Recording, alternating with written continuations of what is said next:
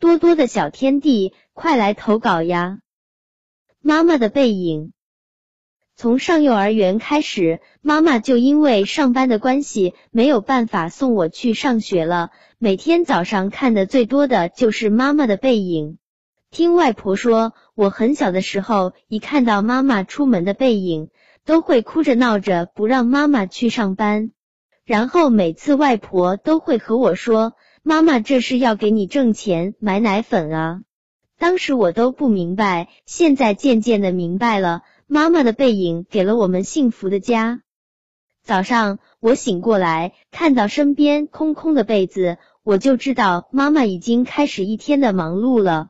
闹钟响了，我懒懒的从床上起来，刷牙的时候看见妈妈在厨房里忙碌的背影，锅里冒着热气，妈妈在厨房里来回走动，时不时的和外婆说些什么。看见我洗漱出来，快快来吃饭。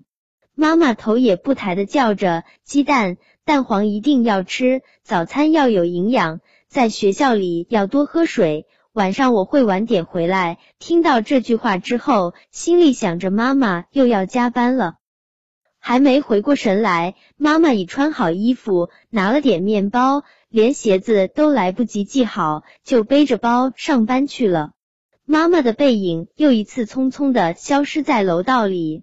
外婆看着我说：“妈妈快要迟到了，你可不要迟到哦。”其实妈妈每天都是看到我吃了饭后才上班，因为妈妈的匆忙，我可以早早的安心的去上学。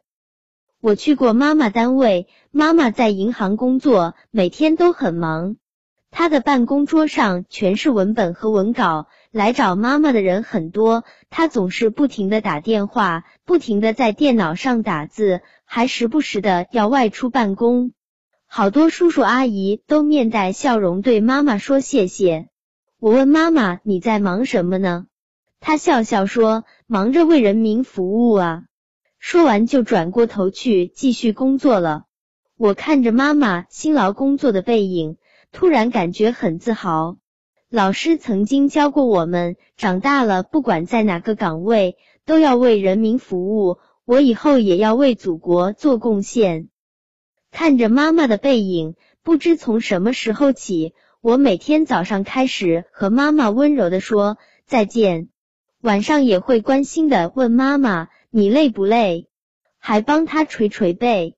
妈妈看着我的变化，夸我长大了，总是开心的跟我说。我不累，为了你们都是值得的，所以我要像妈妈一样关心他人，而且以后也一定要好好照顾妈妈。